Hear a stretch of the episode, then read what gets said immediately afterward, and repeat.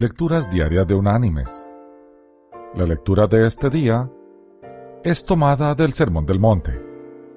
Vamos a leer del Evangelio de Mateo, del capítulo 7, el versículo 12, donde el Señor nos dice, Así que todas las cosas que queráis que los hombres hagan con vosotros, así también haced vosotros con ellos, pues esto es la ley y los profetas.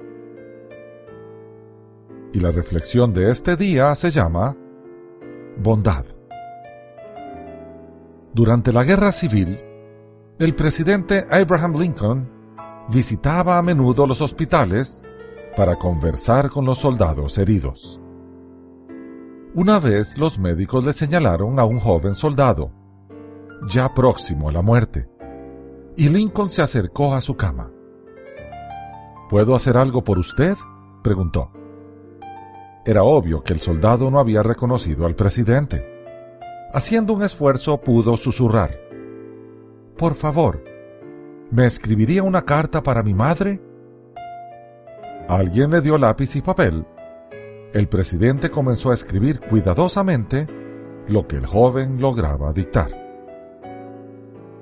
Mi queridísima madre, fui malherido mientras cumplía con mi deber Temo que no podré recuperarme.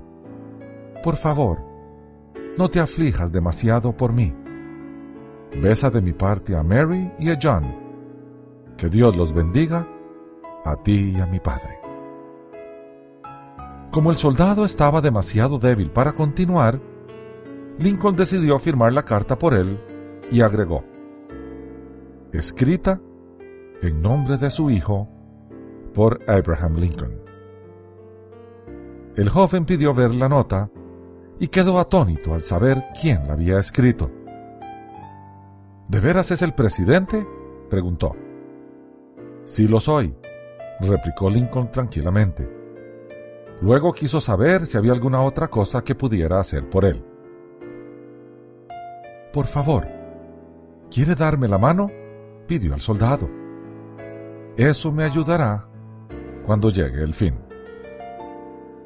En la silenciosa habitación, el alto y enjuto presidente tomó la mano del muchacho y pronunció unas cálidas palabras de aliento hasta que llegó la muerte. Mis queridos hermanos y amigos, debemos dar nuestro tiempo al prójimo, aunque sea algo pequeño.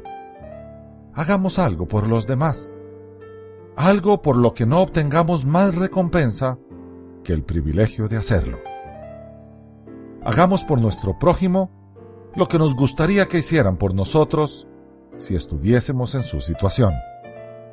Jesús así lo manifestó y reunió en este mandato todas las escrituras. Si el cumplimiento de ese mandato es importante para Jesús, también debería ser importante para nosotros. Que Dios te bendiga.